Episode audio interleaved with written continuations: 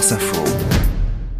Bonjour Frédéric Valtou. Bonjour. Vous êtes le cinquième ministre de la Santé d'Emmanuel Macron en seulement deux ans pour un ministère qui a de nombreux défis à relever. Et on va prendre euh, les sujets un par un, on va prendre le temps de les creuser ce matin avec vous. Le plus récent, c'est l'assurance maladie qui euh, a donné euh, son accord à une hausse de la consultation pour, pour les médecins généralistes. Elle va passer de 26,50 euros à 30 euros mais ça ne va pas se faire sans contrepartie. Qu'est-ce que vous leur demandez de plus aux médecins? Est-ce qu'ils vont devoir faire plus de garde pour toucher plus d'argent? Alors la discussion qui est en cours est une discussion classique qui revient euh, régulièrement. Elle avait échoué euh, au printemps, elle a repris à, l'automne et elle devrait, j'espère, aboutir euh, dans les prochaines semaines. Et comme toute négociation, ben, on discute des engagements mutuels. Mmh. L'engagement de l'assurance maladie, c'est de répondre à cette demande légitime de voir la revalorisation de, de, la consultation en secteur 1 notamment. Mais pas que, c'est aussi d'adapter un certain nombre de tarifs. C'est votre demande à vous et, et, la demande euh, de, de l'État, c'est bien sûr euh, quels sont les, les, engagements réciproques, quels sont les, la, quelle est la, la, la contrepartie, c'est-à-dire finalement, dans, dans, dans, dans, dans tout euh, contrat, mmh. chacun fait un pas l'un vers l'autre. Et donc, comment on répond aux, aux, attentes, j'allais dire, d'intérêt général, aux questions d'intérêt général que se posent aujourd'hui les Français Mais sur autour la du permanence Frédéric des soins. Valtou, garde ou pas garde? Gabriel Attal, lui, il a été assez clair dans sa déclaration de politique générale, notamment, il n'exclut pas de réintroduire l'obligation de garde qui avait été supprimée en 2002. Ah. Aujourd'hui, clairement, c'est une menace qui pèse. Euh, Alors, c'est une menace. D'abord, faut, faut, tout le monde ne le vit pas comme une menace. La réalité des faits fait qu'aujourd'hui, il y a déjà 40% des médecins libéraux qui euh, participent à, à, la garde, c'est-à-dire finalement euh, à la prise en charge des, des, des Français après 20 heures, le week-end et les jours fériés. Donc ce n'est pas une réalité que méconnaissent la médecine libérale. la question, c'est pourquoi leur demander plus Alors, la question, y a déjà 40% euh, C'est absurde, par exemple, dit Arnaud Chiche, euh, le président du collectif Santé en danger. Il dit il y a déjà des médecins qui le font. Par ailleurs, les généralistes, s'ils travaillent le soir, bien, ils fermeront leur cabinet que, le lendemain matin. Pour ça que, ça va pas régler le problème. C'est pour ça que la volonté, c'est de, de, regarder les choses territoire par territoire. En fait, ce que je souhaiterais, ce que nous souhaiterons, ce que nous souhaitons avec Catherine Vautrin, c'est vraiment de faire confiance aux acteurs de territoire pour organiser eux-mêmes, effectivement, euh, là où c'est nécessaire, parce que la garde n'existe pas partout, et, et la participation euh, de, de, de, la médecine libérale à, à l'effort de garde aux côtés des hôpitaux n'est pas la même dans, dans, les différents territoires. Et donc l'idée, effectivement, c'est de regarder territoire par territoire ce, les réponses que peuvent apporter les professionnels eux-mêmes. Et puis ça n'est qu'en dernier recours, s'il y a carence de la mmh. réponse, qu'effectivement, mais c'est normal, l'État jouera son rôle et permettra effectivement d'harmoniser, d'équilibrer euh, cette participation à la garde entre l'offre publique, c'est-à-dire l'hôpital, et effectivement la participation des libéraux. Moi, j'étais avant-hier euh, dans les Yvelines, j'ai passé toute la soirée jusqu'à minuit. Avec ceux qui, avec les libéraux qui participent depuis plusieurs années à l'effort de garde, on voit que dans certains territoires, les choses se font déjà naturellement et, et, et, et de belle manière. Donc c'est ça qu'il faut encourager. Mais ceux qui des travaillent initiatives 60 locales. heures par semaine, vous trouvez qu'ils ne travaillent pas assez? mais de, Alors il y a deux trois choses qu'il faut dire parce que j'entends effectivement de, du côté de certains euh, interlocuteurs un peu des caricatures et il faut se garder des caricatures. Il faut, je pense, le sujet est sérieux, compliqué et donc essayons d'avoir une attitude responsable. Quand on parle de garde en nuit profonde, il est dans l'idée de personne de demander à des médecins libéraux d'être entre minuit et 5, ou 5 heures, 6 heures, 7 heures du matin, de tenir des gardes, alors que de toute façon, il y a une lumière allumée qui s'appelle les urgences. En nuit profonde, on n'a évidemment pas besoin euh, Mmh. de, de, de, d'un effort de, participation à la permanence des soins, comme entre 20 heures et minuit, ou comme le week-end et les jours fériés. Donc il faut graduer selon les territoires, selon les besoins. Et parce que euh, c'est nécessaire aujourd'hui d'avoir une approche qui soit beaucoup plus spécifique et se garder, c'était un des mots d'ailleurs de notre système de santé, c'est d'avoir des solutions toutes faites, de penser depuis Paris et qui doivent s'appliquer partout de la même manière. Non, on va sortir de cette logique, on fait confiance aux acteurs de terrain pour s'organiser, pour dialoguer et pour organiser les choses, et notamment sur ces sujets sensibles de la garde. Et on verra donc jusqu'où ira cette gradation, obligation ou pas à terme pour certains euh, médecins, pour certains territoires. Peut-être juste d'un mot, les 30 euros, la consultation à 30 euros, c'est pour quand?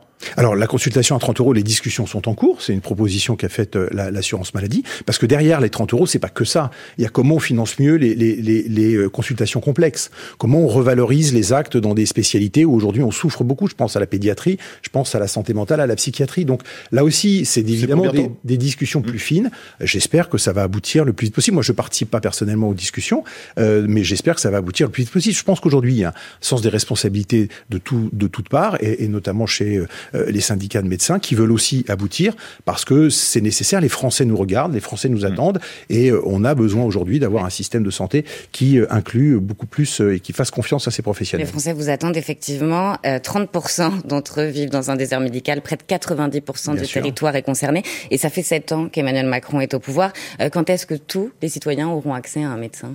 Alors, moi, je suis élu d'un territoire, le sud Seine-et-Marne, où on est. Alors là, la, la, les déserts médicaux, on connaît bien, euh, et, et je, je, sais très bien la, la, difficulté de ceux qui, et je pense aux généralistes qui sont euh, dans des villages, dans des petites villes, et qui euh, tiennent le système à bout de bras, euh, effectivement, en, en, y passant euh, de longues journées, de longues heures. Euh, on part pas de zéro. Il y a des choses qui ont été faites. On a la suppression du numerus clausus permet aujourd'hui d'avoir presque 20% de plus d'étudiants en médecine en deuxième année qu'on en avait avant le Covid, c'est-à-dire en 2019 prend du temps. Donc, mais bien sûr que ça prend du temps. Et donc, euh, le système de santé, on, on, le, on, le, on, ne, on ne, comment dire, on, ne résout pas ces difficultés d'un claquement de mm. doigts ou en quelques mois. Et est-ce qu'on le résout en allant chercher des médecins à l'étranger On, résout en jouant sur plusieurs la nomination d'un émissaire? Il est nommé cet émissaire Alors, l'émissaire n'est pas nommé, mais l'effort qui est fait d'aller aussi euh, euh, regarder pour voir si des professionnels étrangers peuvent venir, euh, il, il, est fait depuis plusieurs années. Vous, voyez, vous, vous allez dans les salons infirmiers, même en France, mais enfin, vous allez, moi je suis allé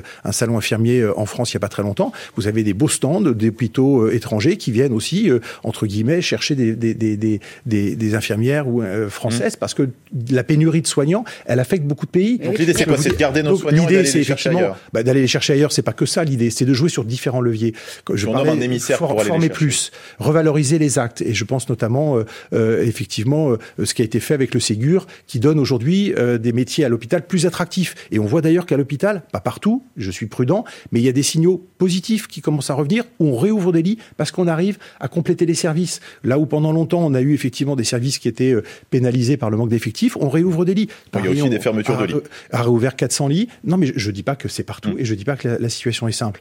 Mais il y a des signaux qui montrent qu'effectivement aujourd'hui les, les, conditions de travail, la revalorisation du travail de nuit qui a été opérée par François Braun avec euh, Elisabeth Borne il y a quelques mois et qui a été pérennisée, euh, eh bien permet aujourd'hui d'avoir des, des, des postes qui sont plus attractifs. Donc on joue là-dessus sur l'attractivité des métiers. Et il y a encore beaucoup à faire. On joue sur euh, le, le numéro clausus, je l'ai dit, pour mieux former. On joue aussi sur la, la délégation de tâches. Faire confiance à des infirmières qui peuvent venir en soutien des médecins, sous le contrôle des médecins, parce que là aussi, je ne veux pas créer des polémiques qui seraient inutiles. Et ça, ça fait aussi des années qu'on va donner plus pour de les libérer, aux pour les, les, libérer du temps médical.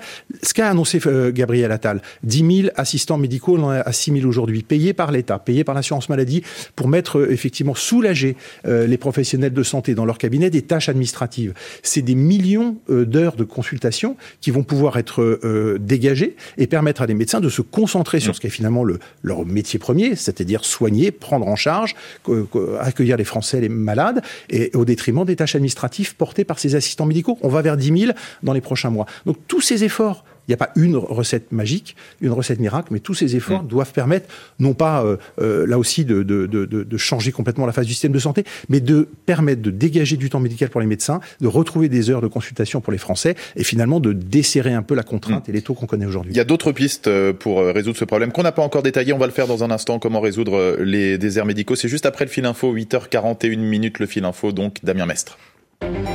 L'État français attaqué en justice par cinq grandes villes pour sa gestion de l'hébergement des sans-abri. Cinq villes écologistes ou socialistes qui dénoncent les carences du système actuel et demandent notamment le remboursement des dépenses qu'elles ont mises en œuvre pour pallier les manques de l'État. La SNCF refuse de négocier selon le syndicat Sudrail qui tient pour responsable la direction alors qu'un important mouvement de grève des contrôleurs débute ce matin. Seul un TGV sur deux circule aujourd'hui et jusqu'à dimanche.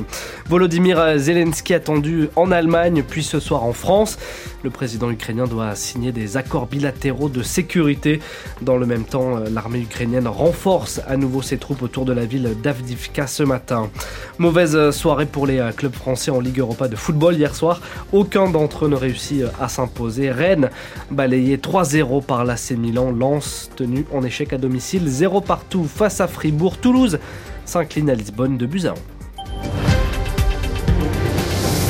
France Info. Le 8-30 France Info. Agathe Lambré, Jules de Kiss. Toujours avec Frédéric Valtou, ministre délégué chargé de la santé et de la prévention.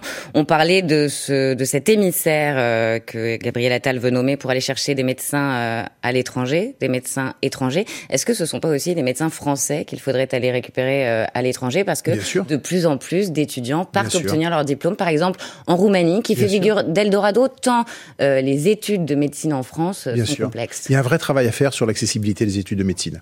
Voilà, c'est un travail qui reste effectivement à prendre à bras le corps. J'ai dit qu'on avait augmenté les capacités à former. Ça, c'est vrai. On doit aller plus loin encore. Mais au-delà de ça, effectivement, sur l'accessibilité des études, il y a une réflexion à, à, porter. Et pourtant, le président a réformé les études de médecine. Est-ce que c'est pas l'échec euh, de son système de, de, de, sa réforme? Parce que vous dites, vous avez augmenté le numerus clausus. Non, je mais, pas, mais il a augmenté de 15%, c'est-à-dire qu'il est au même niveau que dans les années 70, alors qu'il y avait 15 millions de Français en moins.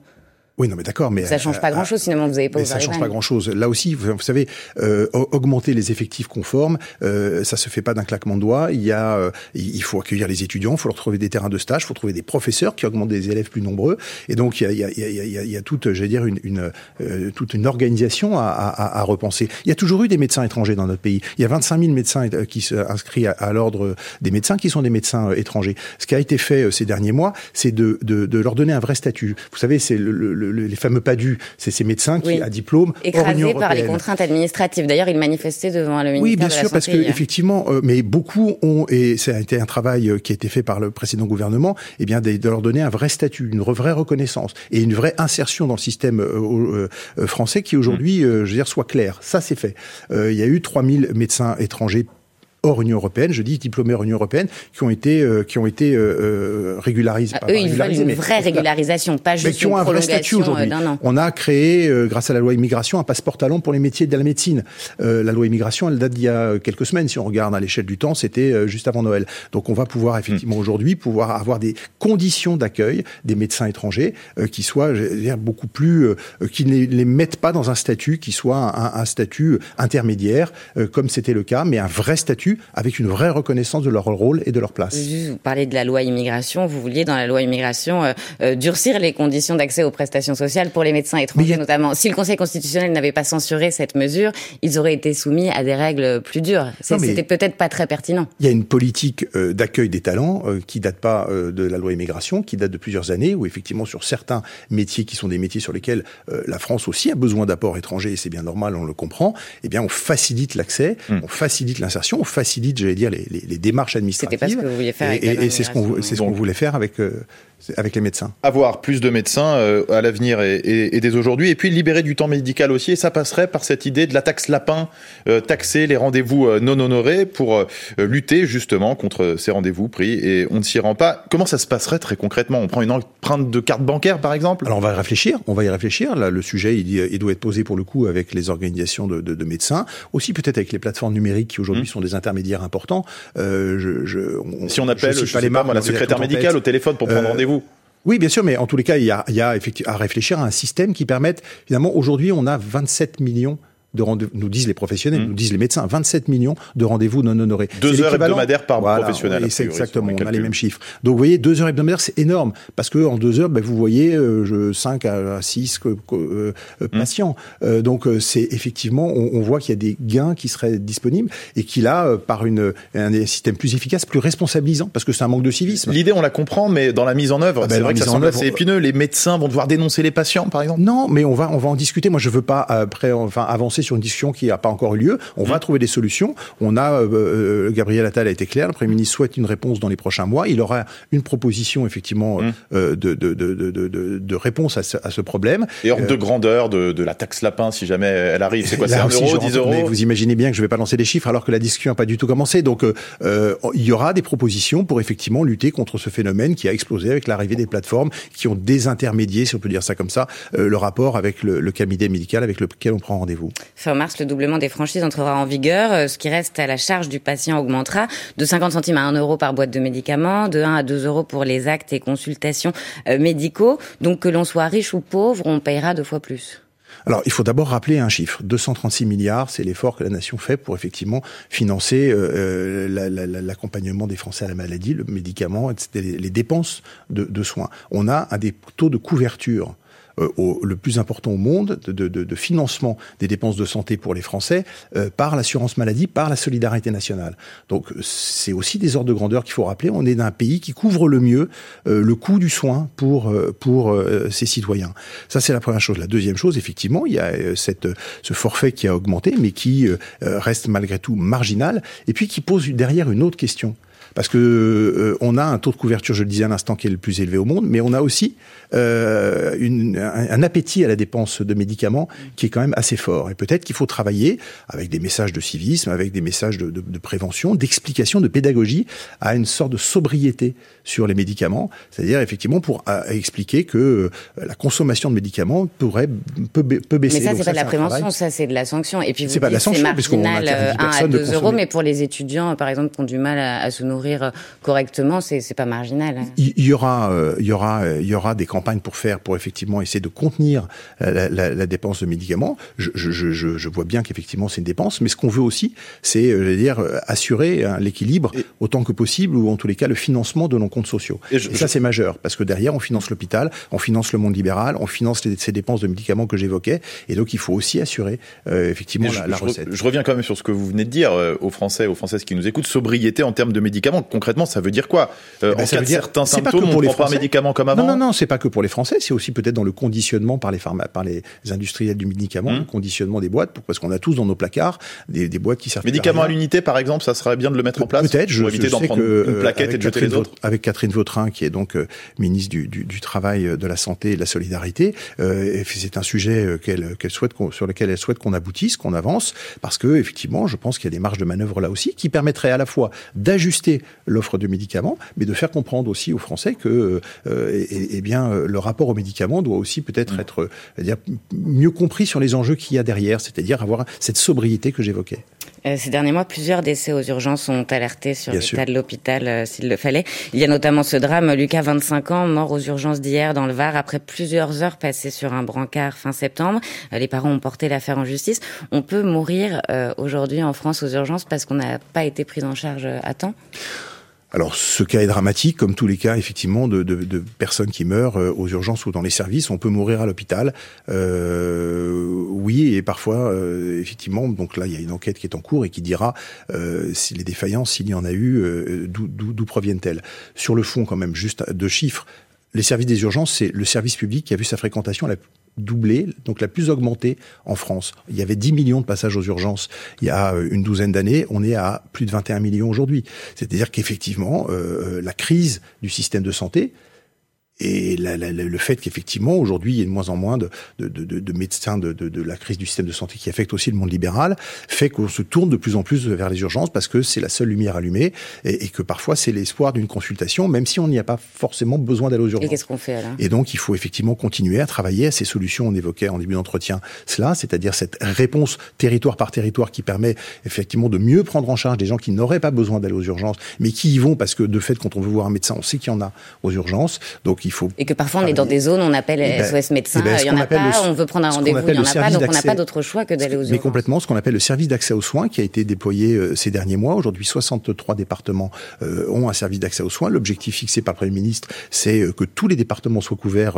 dans les prochains mois, c'est-à-dire effectivement, le service d'accès aux soins, c'est un lieu de coordination entre la médecine hospitalière et la médecine libérale. Ce sont des opérateurs et ce sont des médecins qui effectivement permettent d'avoir une réponse de premier recours pour les Français qui n'ont pas besoin d'aller aux urgences. Donc il faut à la fois essayer de d'amener aux urgences, vers les urgences, ceux qui sont vraiment dans un, une situation d'urgence. Euh, il s'agit de mieux faire travailler la médecine de ville et la médecine euh, hospitalière mmh. pour effectivement adapter ça, parce qu'on ne peut pas courir non plus à toujours euh, mettre plus de moyens dans les urgences et à faire finalement des urgences euh, la seule réponse dans laquelle on mettrait des moyens. Il faut faire confiance à la médecine libérale pour assumer euh, sa place et son rôle en matière de premier recours. Frédéric Valtou, ministre délégué chargé de la santé et de la prévention. On se retrouve dans une minute, le temps de dérouler le fil info à 8h51 minutes. Damien Mestre vers une consultation médicale à 30 euros contre 26,50 euros actuellement. L'assurance maladie s'y est dite favorable. À l'instant, sur France Info, le ministre de la Santé, Frédéric Valtou, dit espérer que ce changement aboutisse le plus vite possible.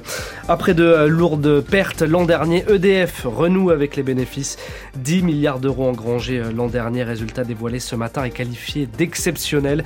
De bons chiffres en partie dus à la hausse du prix de l'électricité et au redressement de la production nucléaire.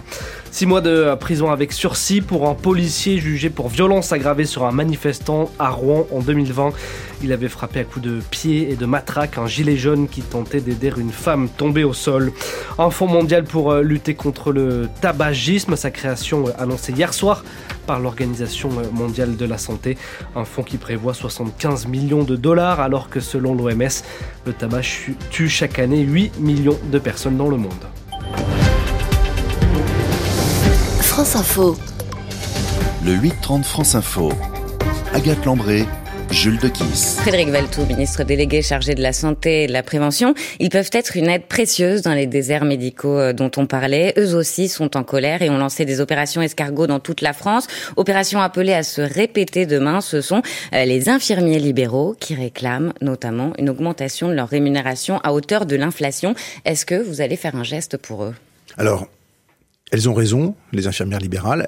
Euh, il y a un sujet sur effectivement le rôle, la place euh, des infirmiers dans le système de santé. 630 infirmiers, 120 000 euh, sont des infirmières euh, libérales, l'essentiel travaillant donc à, l'hôpital. Néanmoins, et, et, la question se pose aussi d'ailleurs à l'hôpital, il faut restaurer, réinterroger le rôle et la place des infirmiers dans le système de santé. On doit faire plus confiance à ces professionnels qui sont formés, qui ont tout à fait la capacité à épaulé à intervenir sur des champs de délégation, des, champs de compétences euh, aux côtés des médecins qui soient sans doute plus larges. Et ça, c'est une discussion qu'il faut qu'on ait euh, globalement. La question, elle n'est pas simplement la rémunération, je le redis, elle est le rôle et la place. Euh, pas d'augmentation depuis 15 ans, alors que bien sûr, mais bien sûr. ils se disent les oubliés du Ségur de bien la sûr. santé. Moi, je, il n'y aura pas de geste, vous dites, financier je, là aussi, on va commencer à discuter et je souhaite vraiment ouvrir avec toutes les organisations représentatives euh, de, de, de, des infirmiers, infirmières, euh, des, discussions qui soient très larges et qui englobent justement aussi pas simplement la question de la rémunération, mais aussi le champ de la responsabilité. Juste un exemple, hein, les infirmières en pratique avancée,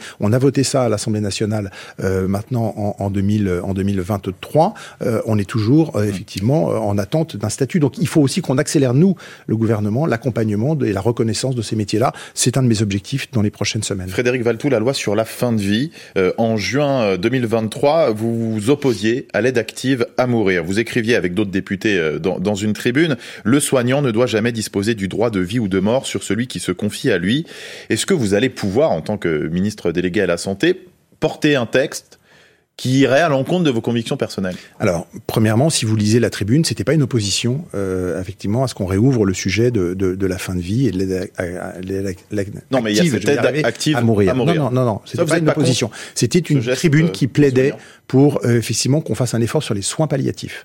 Et ça correspond de toute façon de. Mais justement pour éviter le sujet de l'aide active à mourir. C'est pas pour éviter ce que le sujet. vos détracteurs qui vous ont placé dans un camp. Non, bah ouais, mais après les gens vous mettent dans des cases euh, sans regarder. Bon, bah, enfin, y a, les tribunes en général se lisent du la première phrase jusqu'à la dernière phrase. L'aide active très clairement, à mourir, un geste médical que donnerait un soignant qui doit être en terminer la vie d'un patient mais c'est pas non plus, euh, je veux dire, c'est pas l'idée euh, euh de, de, de, d'un changement comme ça de, de, de, de fonctionnement. C'est peut-être l'idée dans le texte. C'est vrai qu'on sait pas trop ce qu'il va y avoir dedans. Donc, euh. bah, exactement. Donc pour l'instant, c'est de trouver un équilibre. Et pour en avoir parlé avec le président de la République, euh, il y a de toute façon la recherche d'un équilibre sur lequel, pour l'instant, hum. il n'y a pas d'arbitrage qui a été fait. Mais je crois que la volonté, effectivement, c'est justement euh, de, de, de, d'augmenter, de réarmer les services de soins palliatifs, d'en installer un par département, ce qui n'est pas le cas aujourd'hui. Donc redonner des moyens euh, à l'hôpital pour déployer, pour permettre un accès plus facile pour les Français euh, aux services de soins palliatifs, qui euh, effectivement aujourd'hui donne satisfaction au sens où mm. c'est un accompagnement. Mais sur l'aide active à mourir, donc l'exécutif continue à se chercher, à chercher son projet, et pendant ce temps-là, des patients attendent. Le président de la République doit s'exprimer prochainement sur le sujet. D'ici l'été, ah, moi je suis le pas projet loi va arriver. Je suis pas dans. le, pas. Vous savez, moi je suis ministre depuis cinq jours, six jours, donc j'ai pas mm. encore tous les. Je, je, je, ne suis pas encore dans la dans tous les, les, dossiers. Mais simplement, je sais que c'est un sujet sur le qui, n'a pas été oublié, qui mmh. sera pris à, bras le corps. Et la recherche, c'est une recherche d'équilibre là aussi, parce que de toute façon, et en écoutant les soignants, parce qu'in fine, mmh. ce sont vers les soignants euh, qu'on se tournera pour accompagner euh, dans une écriture qui reste à, à, à, préciser, à accompagner les personnes qui sont en fin de vie. Et donc, on peut pas faire contre et sans les soignants. C'était aussi le sens de la tribune, et je pense que ça, de toute façon, il n'y avait pas besoin de l'écrire pour convaincre le président de la République, qui avait de toute façon spontanément parfaitement compris ça. D'un mot, vous incitez sur les soins palliatifs, mais il y avait une version de travail du projet de loi datant d'octobre qui évoquait, en plus du suicide assisté, une exception d'euthanasie pour les personnes qui ne seraient pas elles-mêmes en mesure de s'administrer le produit létal. Est-ce que cette exception d'euthanasie figurera dans la loi, ou est-ce que vous repartez d'une page blanche Là aussi, je ne peux pas vous dire ce qui figurera dans la loi. Il y a différentes versions qui ont circulé ces derniers mois. Enfin, n'oublions pas que c'est quand même un chantier qui a fait l'objet d'une maturation exceptionnelle. Hein, il y a eu la convention euh, citoyenne qui a permis pendant de longs mois, effectivement, à ce que des, Français s'acclimatent de cette question, en perçoivent les différentes euh, les différentes facettes éthiques, médicales, euh, et, et, et, permettent effectivement de faire progresser la réflexion. Il y a eu il y a des consultations auxquelles je n'ai pas participé avec tous ceux qui philosophes, religieux, médecins pouvaient avaient sur cette question des choses à, dire et à faire valoir. Donc, ce que sera le point d'arrivée de, cette réflexion qui est quand même qui a quand même été longue et exceptionnelle. Et moi, je rends hommage à Agnès Firmin-Lebaudot qui a mené dans les précédents gouvernements ces réflexions, euh, permettent aujourd'hui sans doute d'arriver à une maturation, un point d'équilibre que je ne connais pas, mais dont je sais que vraiment l'intention, c'est de retrouver un point d'équilibre qui finalement emmène l'ensemble des acteurs plus que euh, veuille imposer une, une, solution qui ne serait pas euh, partagée. Juste un mot, les socialistes au Sénat euh, voulaient euh, faire adopter une proposition de loi pour les femmes souffrant de règles douloureuses, pour leur offrir un droit à un congé menstruel qui serait indemnisé par l'entreprise. Quelle est votre position sur ce sujet? Je l'ai dit hier au Sénat, la cause est juste, la cause est, est effectivement à travailler, mais la réponse qui était proposée, si on, on, sans rentrer dans trop de détails, mais la réponse qui était proposée était inadaptée. Euh, parce que c'était une réponse d'un congé qui serait donné, qui euh, aurait peut-être été un coup de canif, euh, enfin pas peut-être, c'était mon analyse, qui aurait été un, un, coup de canif au secret médical, parce que et, et, et, donc sans doute le sujet est à retravailler. Je l'ai dit hier au Sénat. Depuis un an. Euh, pas dans les mêmes manières, pas du tout dans les mêmes manières. Euh, donc euh, le sujet est à retravailler. Euh, il y a de toute façon euh, dans les prochaines semaines, on va réouvrir le sujet avec les parlementaires, sénateurs euh, par, et, et, et députés, et proposer effectivement mmh. un nouveau texte qui sera sans doute d'initiative parlementaire. D'un mot, Frédéric Valtou, vous êtes ministre de Gabriel Attal et en même temps membre d'Horizon. Est-ce que Edouard Philippe reste votre candidat pour 2027 Écoutez, Edouard Philippe reste le président de mon parti, et effectivement celui qui j'espère relèvera le gant en 2027. il est aujourd'hui très bien placé pour, euh, pour, pour ça, mais c'est pas mon obsession. Ça se corse avec euh, la percée de Gabriel Attal. Oui, mais ça, tout ça, on verra. Vous savez, de toute façon, ce qu'il faut aujourd'hui, c'est euh, éviter les solutions radicales. Et, et, vous voyez très bien à, à, quoi je fais allusion en parlant de ça. Et donc, il faut que Merci. le gouvernement réussisse. Personne ne réussira sur la défaite du gouvernement. Et Édouard Philippe le sait le premier. Et Édouard Philippe reste effectivement le candidat de mon cœur. Merci beaucoup, Frédéric Valtou, ministre délégué chargé de la Santé. Une de vos premières interviews depuis votre nomination ce matin Merci sur beaucoup. France Info.